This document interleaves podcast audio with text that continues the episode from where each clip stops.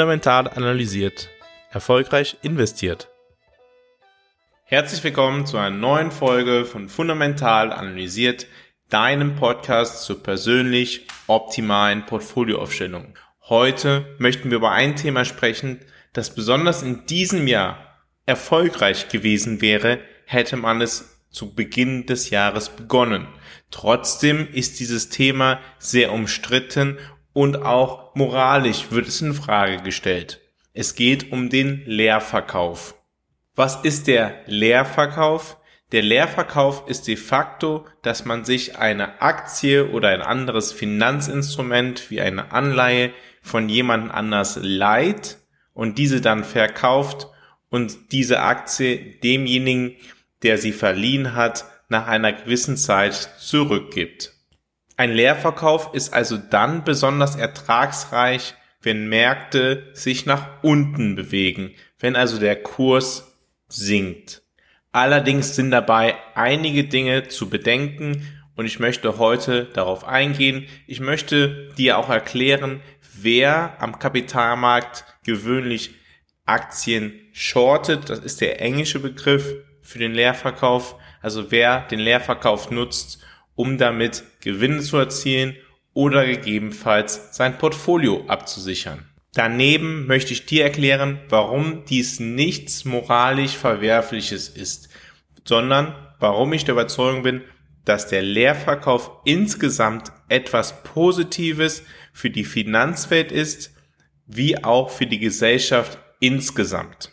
Beginnen wir aber noch einmal mit den Möglichkeiten, überhaupt einen Leerverkauf auszuführen. Die eine Möglichkeit ist tatsächlich, dass man sich, geben wir mal von einer Aktie aus, eine Aktie leiht. Also wir leihen uns beispielsweise die Aktie von Adidas, von jemand anderes. Die Aktie kostet momentan 100. Dann verkaufen wir die Aktie und wenn der Kurs dann in den nächsten Tagen, Wochen, Monaten sinkt und wir zufrieden sind mit der Kursentwicklung, dann kaufen wir die Aktie wieder und dann geben wir sie denjenigen zurück, der sie für einen längeren Zeitraum halten möchte und der gegebenenfalls überhaupt kein Problem mit einer kurzfristigen Entwicklung der Aktie hat. Dieser profitiert gegebenenfalls noch davon, dass er eine Leihgebühr einstreicht.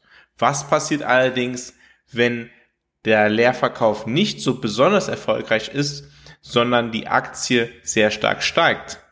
Dann ist theoretisch das Risiko unbegrenzt. Eine Aktie kann immer unbegrenzt steigen. Also das Risiko ist sehr stark gegeben. Dazu sollte man bedenken, dass über einen längeren Zeitraum Aktien dazu tendieren zu steigen. Sogar relativ stark, nominal gesehen um 10% jedes Jahr, wenn wir auf die vergangenen 50, 100 Jahre schauen. Das heißt, wir gehen das Risiko ein, einen Wertverlust zu erleiden in unserem Portfolio, weil gegebenenfalls die Aktie im Preis steigt und wir die Aktie dann teurer zurückkaufen müssen. Wie lange die Dauer der Leihe der Aktie an uns ist, ist auch abhängig davon, was für eine Vertragskonstruktion man gestaltet hat, beziehungsweise für die meisten Privatanleger hängt es wohl davon ab, welchen Broker sie benutzen. Dazu sollten wir noch weitere Risiken bedenken. Ich hatte gerade eben schon einmal die Leihgebühr angesprochen, die derjenige, der sich eine Aktie leiht, dem eigentlichen Besitzer zur Verfügung stellen muss.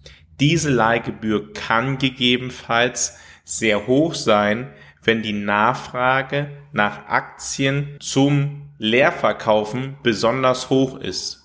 Wenn die Nachfrage nach den Aktien niedrig ist, dann ist oftmals die Leihgebühr eher niedriger, aktuell teilweise für viele Unternehmen sogar niedriger als das allgemeine Zinsniveau. Das könnte beispielsweise bedeuten, wenn wir jetzt eine Aktie uns leihen, diese hat eine Leihgebühr von 0,7 Prozent per annum und wir verkaufen diese Aktie und diese Aktie verändert sich im Kurs über ein Jahr einfach gar nicht, bleibt beim selben Kurs und wir streichen in der Zwischenzeit drei Prozent Zinsen ein, dann können wir damit einen Gewinn einfahren, auch ohne dass die Aktie sich im Kurs verändert hat.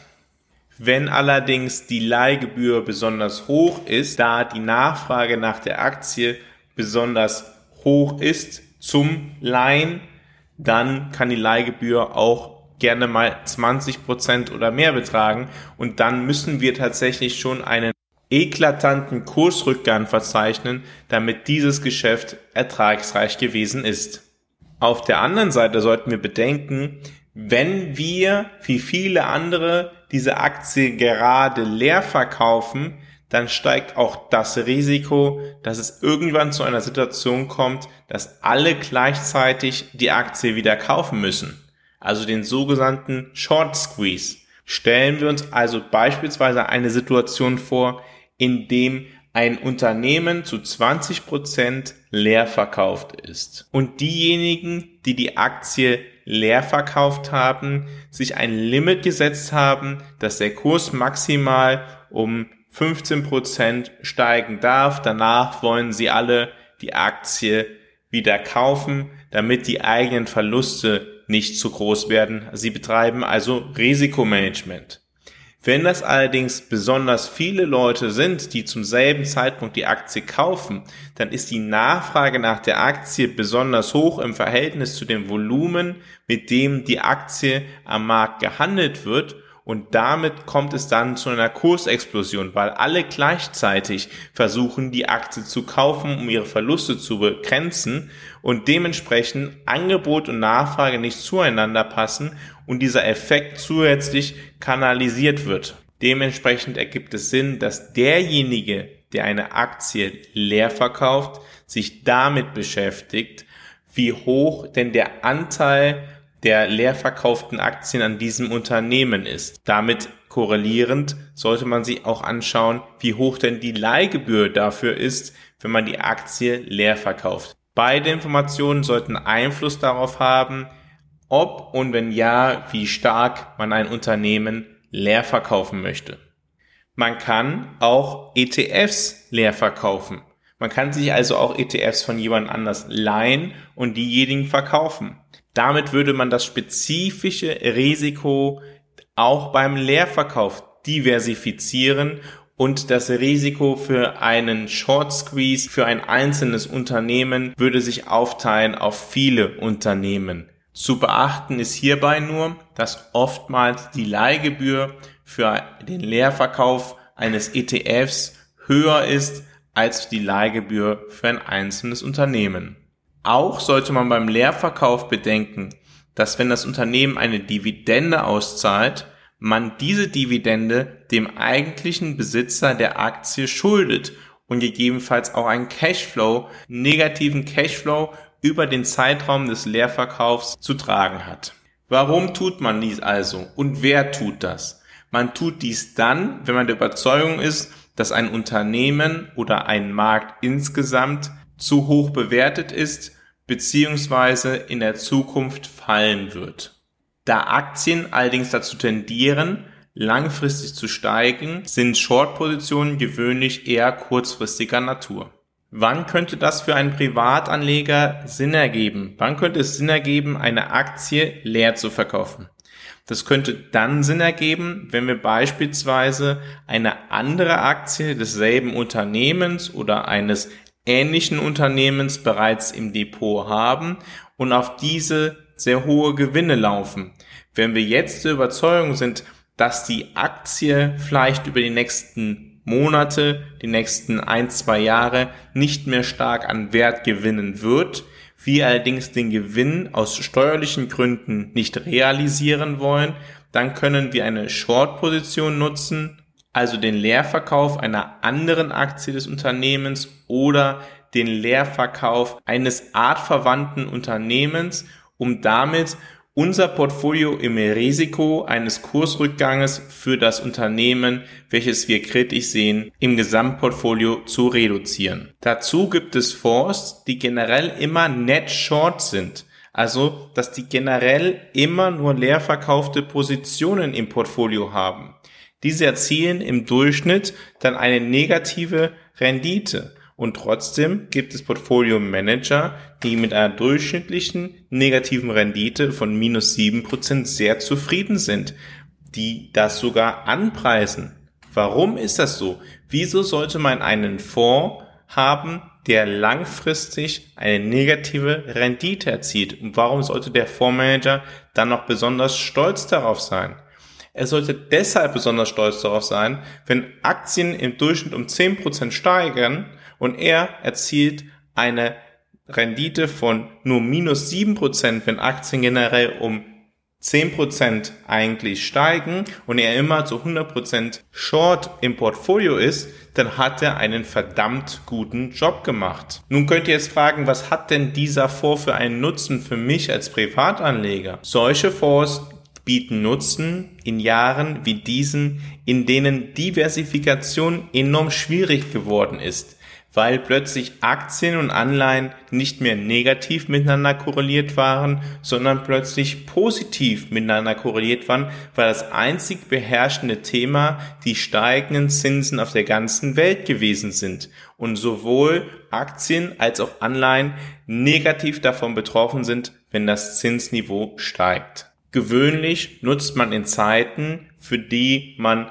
ja Aktien mit negativen Renditen erwartet, Anleihen als Diversifikationsmittel. Da Anleihen negativ zu Aktien langfristig korreliert sind, geht man dann davon aus, dass wenn die Aktien jetzt fallen, naja, dann steigen die Anleihen und dann werde ich keinen besonders großen Verlust im Portfolio haben.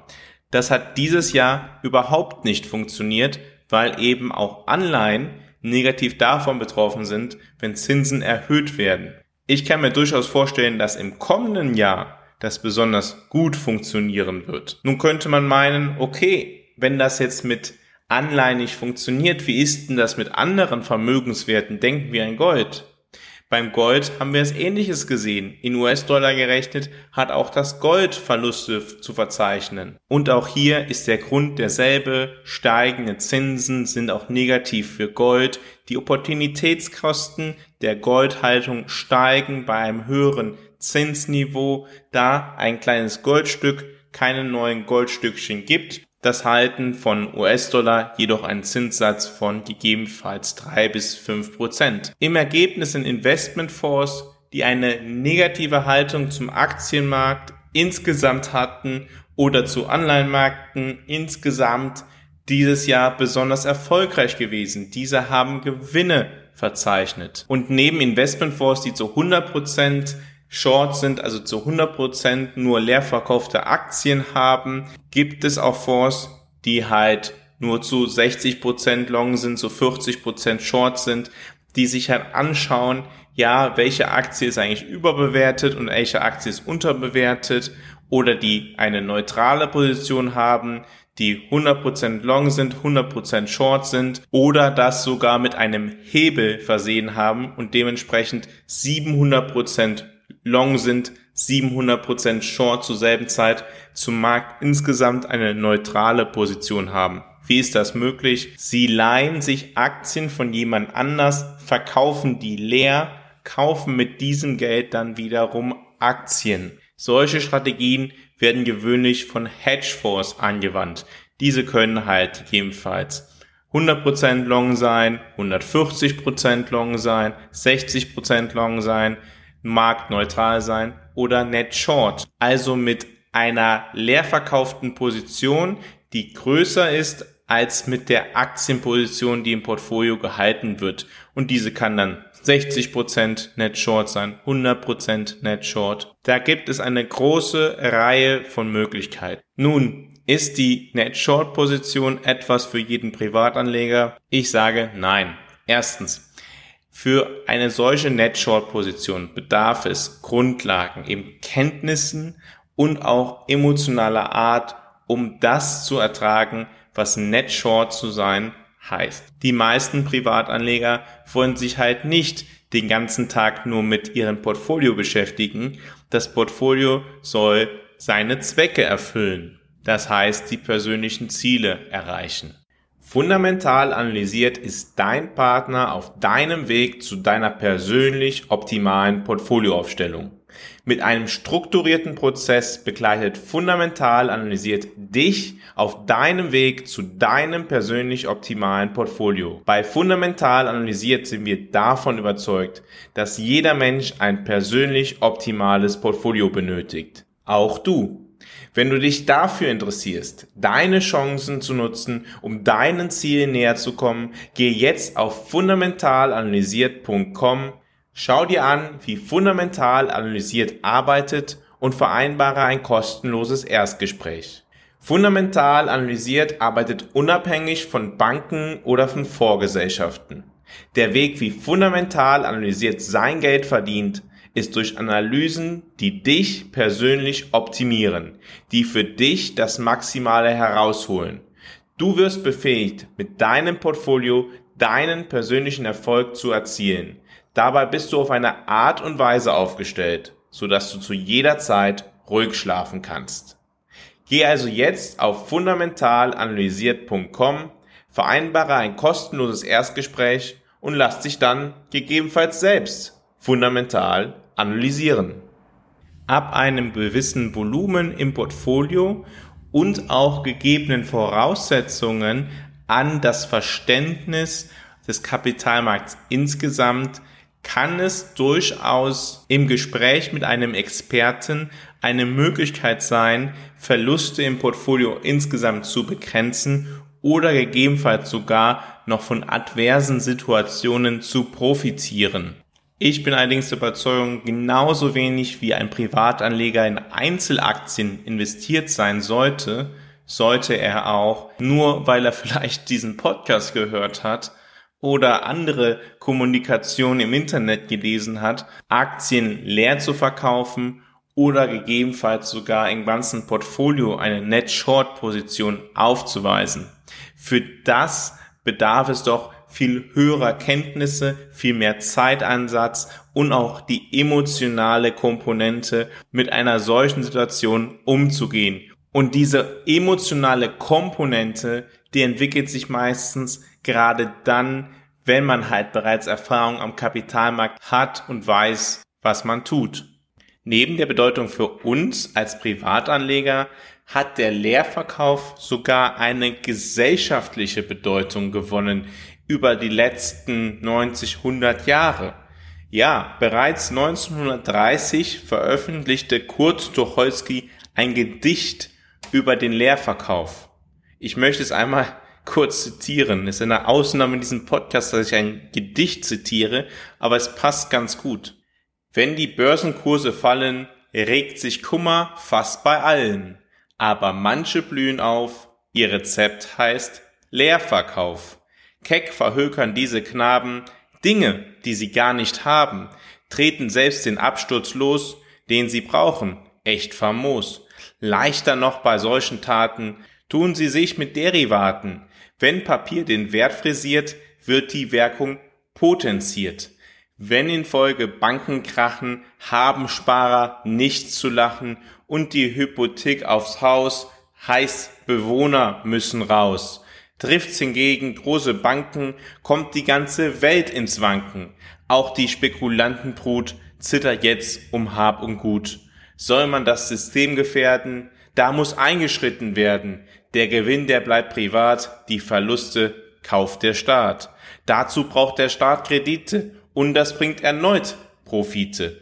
Hat man doch in jedem Land die Regierung in der Hand. Für die Zechen dieser Frechen hat der kleine Mann zu blechen. Und das ist das feine Jahr, nicht nur in Amerika. Wenn die Kurse wieder steigen, fängt von vorne an der Reigen, ist halt Umverteilung pur, stets in eine Richtung nur. Aber sollten sich die Massen das mal nimmer bieten lassen, ist der Ausweg längst bedacht, dann wird bisschen Krieg gemacht. Wir lernen also daraus, der Leerverkauf ist insgesamt gesellschaftlich umstritten. In den letzten 100 Jahren hat es sogar Zeiten gegeben, in denen der Leerverkauf verboten gewesen ist oder zum Teil verboten gewesen ist. Ich bin allerdings der Überzeugung, dass es sehr gut ist, dass der Leerverkauf möglich ist und andererseits es gar nicht möglich ist, den Leerverkauf zu verbieten. Warum bin ich der Überzeugung, dass der Leerverkauf etwas sehr Gutes für die Gesellschaft ist?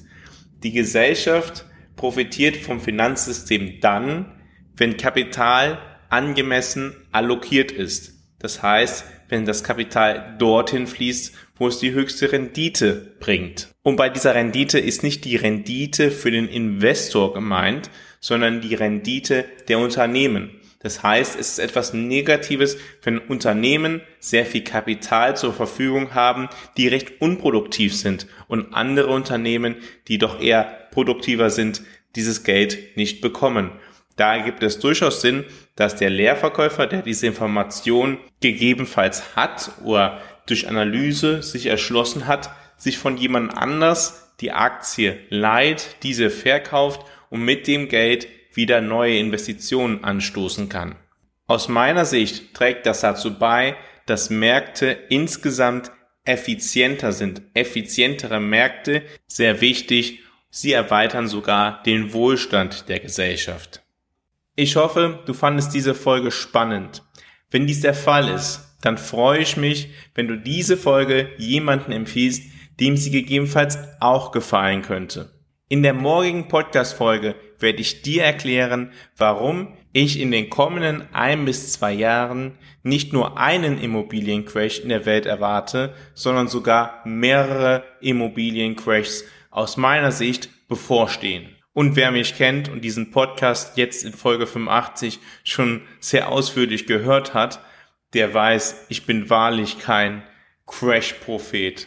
Allerdings erlaubt die Analyse der Daten ein Verständnis von wirtschaftlichen Entwicklungen, Schlussfolgerungen zu ziehen, was in der Zukunft passieren könnte, beziehungsweise mit einer hohen Wahrscheinlichkeit passieren wird. Ich freue mich dann, wenn du morgen wieder dabei bist und verbleibe bis dahin wie immer mit einem fundamental analysiert, erfolgreich investiert.